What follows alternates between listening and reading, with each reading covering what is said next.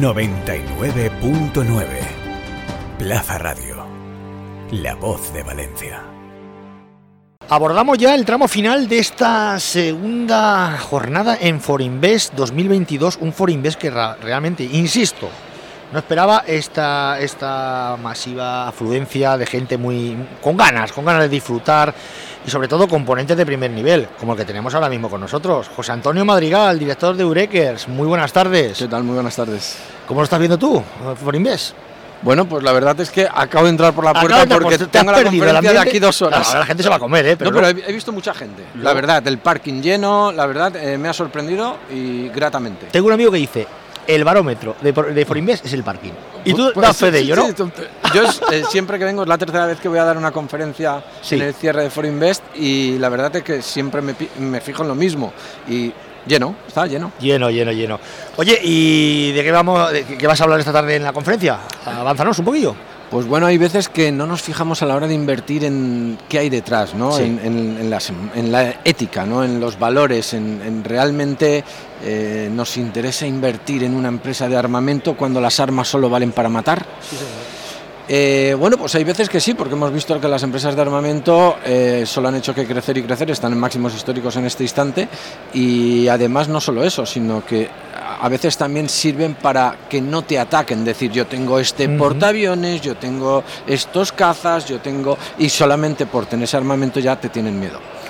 Otro ejemplo, ¿es lícito invertir en tabaco cuando sabemos que mata gente? El primero que fuimos soy yo. Bueno, pero y sin embargo las tabaqueras subiendo y vemos algunas de ellas en máximos históricos. Entonces, lo que voy a hacer es, voy a intentar que la gente reflexione a la hora de invertir si realmente le interesa eh, invertir con el alma, con el corazón, con la conciencia tranquila, o si realmente dejamos todo eso de lado y que nos den rentabilidad. Y que nos den rentabilidad y utilizamos el dinero luego, si queremos, para donarlo a una asociación de lo que sea.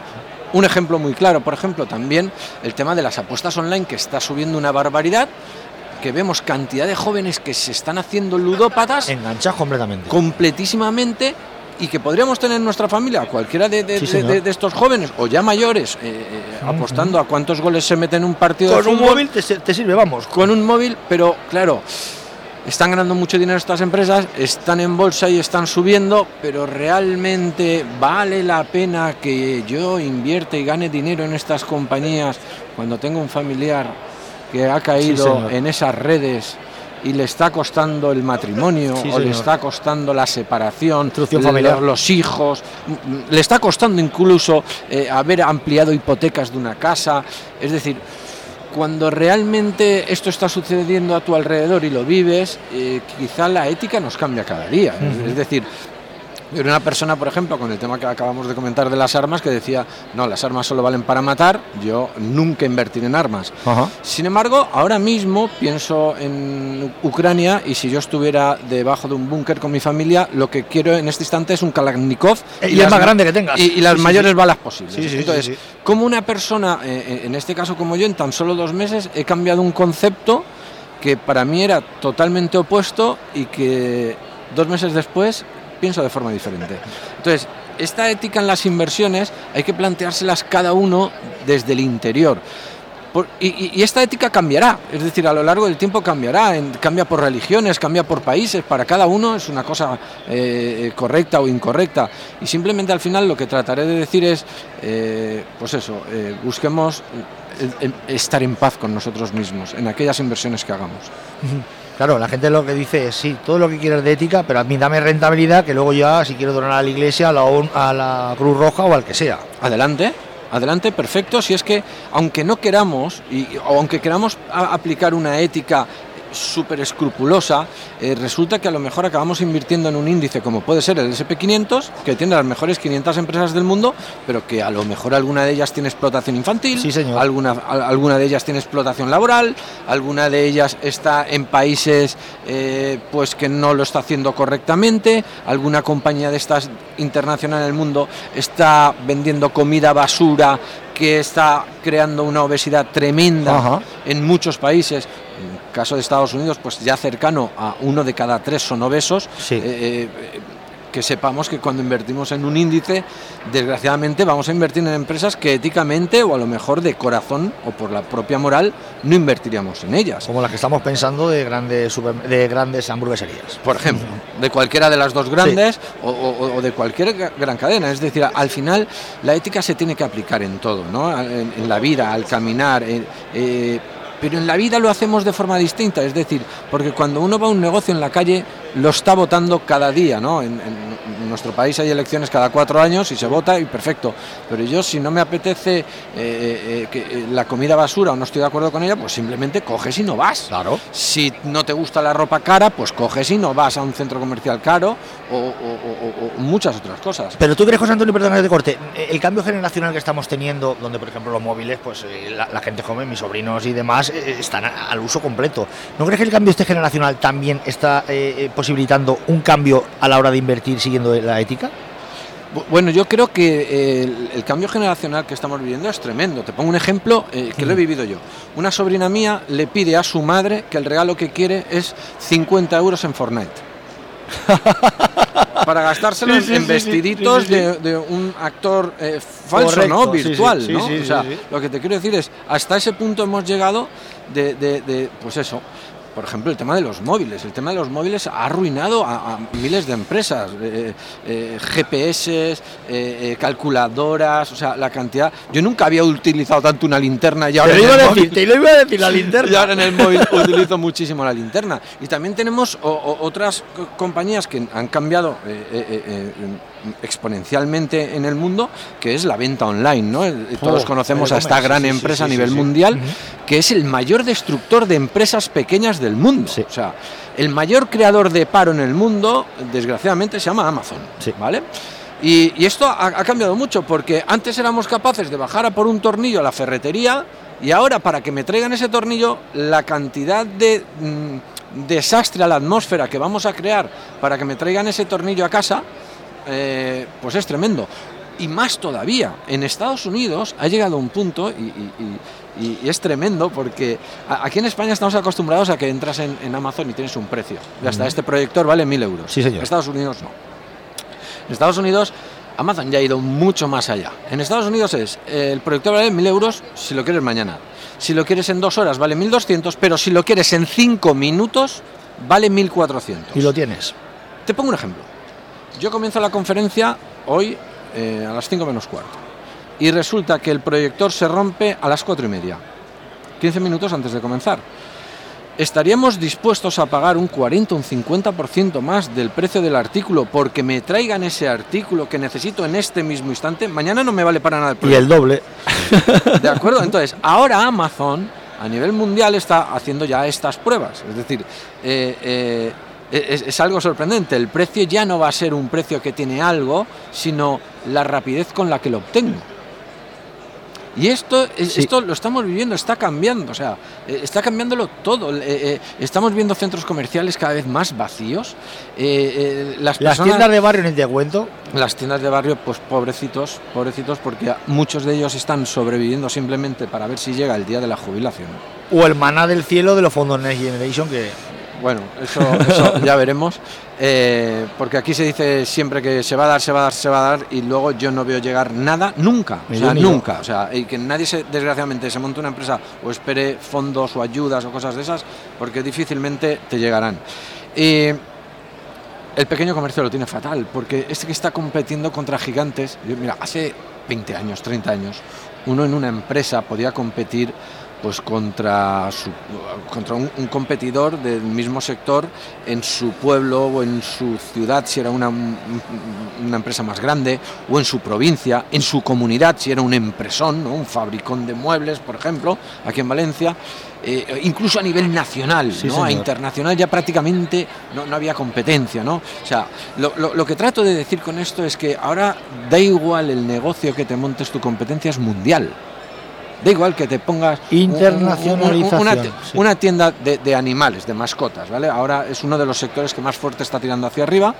Entonces, no, eh, clínicas veterinarias, eh, peluquerías caninas, eh, bueno, pues estas que te venden el hueso, la carterita. Tengo perro, lo conozco de sobra. Vale, entonces, no, pues mira, te voy a dar un dato. Sí. O sea, el, el- el tema de los perros, ahora mismo hay más perros en España menores de 15 años, eh, eh, hay más perros que niños. Sí, señor. En el caso de Madrid, todavía la cifra es peor, es decir, menores de 3 años, para que nos hagamos una idea, hay el doble de perros que de niños.